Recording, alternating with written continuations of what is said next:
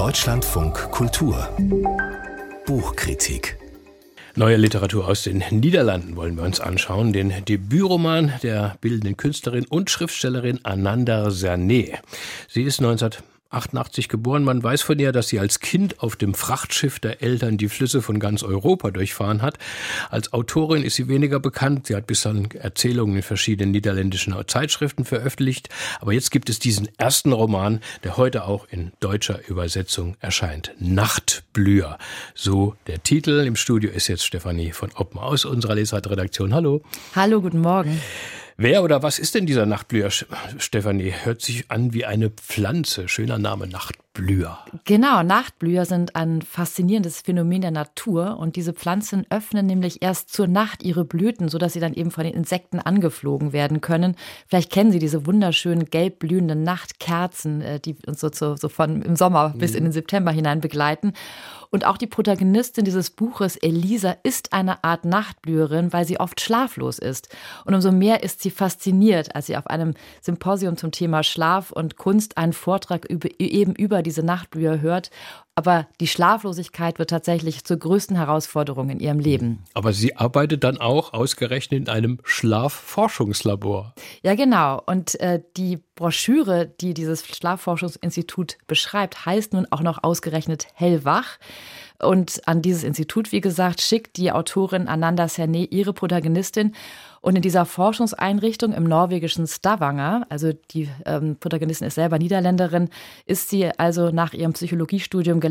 Sie arbeitet dort in der Bibliothek, hat dort auch ihre einzige Freundin. Und an dem Institut geht es um alles, was mit dem Schlaf zu tun hat, um Medizin, um Schlaflieder, um Lebensgewohnheiten und natürlich um die Erforschung einer Zivilisationskrankheit der Schlaflosigkeit. Mhm.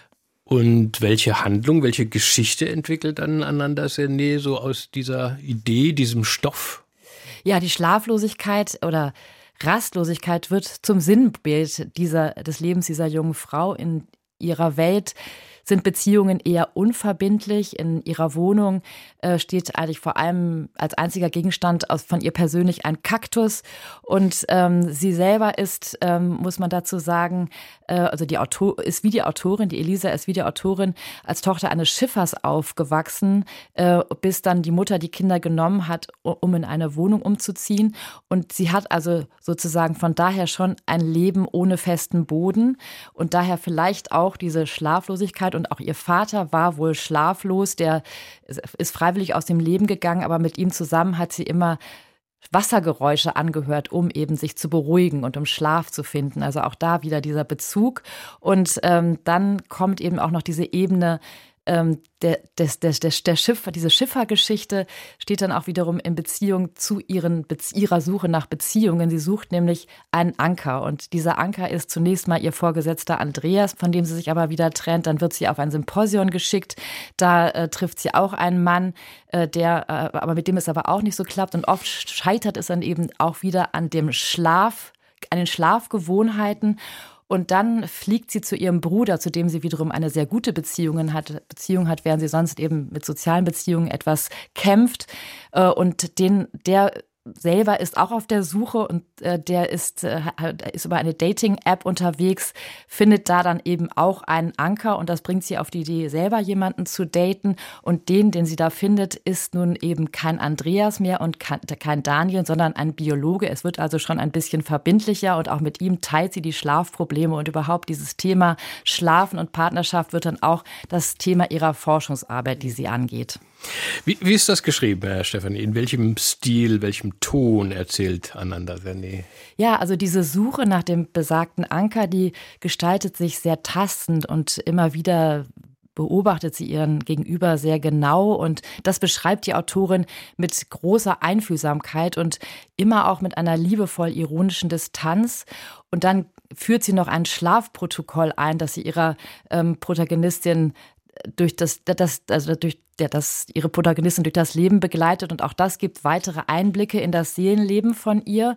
Außerdem pflicht sie neben Nachrichten, Reflexionen über Lesererlebnisse, Forschungsergebnisse ein in ihren Roman und dabei muss man auch noch hervorheben, dass sie eine sehr große Gabe hat, authentische Dialoge zu entwickeln. Und es gibt auch noch eine dystopische Ebene in diesem Romandebüt. Es gibt nämlich eine Schlummerklinik, in die die Menschen zwangseingewiesen werden, die nicht genug schlafen, um eben für den Arbeitsmarkt um weil, weil sie eben für den Arbeitsmarkt unbrauchbar geworden mhm. sind.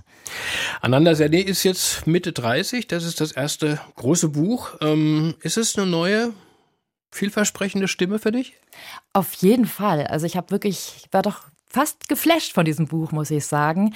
Also auch diese, diese Verknüpfung von diesen vielen verschiedenen Ebenen, das ist hier wahnsinnig gut gelungen und man muss sagen, es ist auch wirklich ein ausgesprochen emotionales, warmes Buch, wenn das überhaupt eine literaturkritische Ebene sein darf. Aber ich bin sehr begeistert von dieser Autorin und kann sie nur empfehlen.